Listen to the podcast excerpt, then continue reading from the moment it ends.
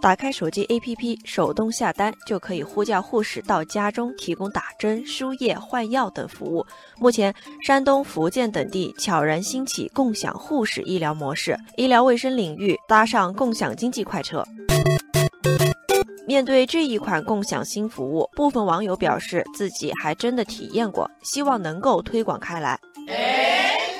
网友晴雨表说：“其实只要通过应用搜索，就可以发现很多手机 APP 都推出了共享护士的服务，内容包括居家养老、中医理疗、术后护理等，通过线上接单、线下服务的方式，满足用户不同的护理需求。”网友云天说：“共享护士非常有必要。有些老人出门特别不方便，有的时候早上去检查抽血还要排队，也不能吃早饭。如果有了共享护士，就会方便很多呀。”不过，也有网友对共享护士表示出了诸多担心。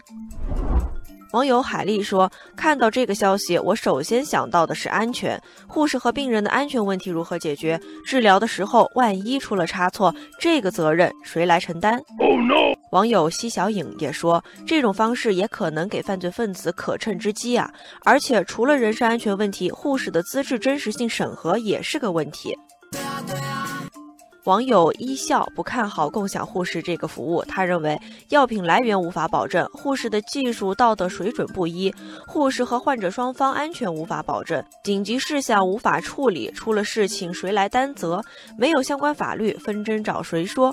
如果想要就近护理服务，还是去社区卫生院或者找正规医院的家庭医生吧。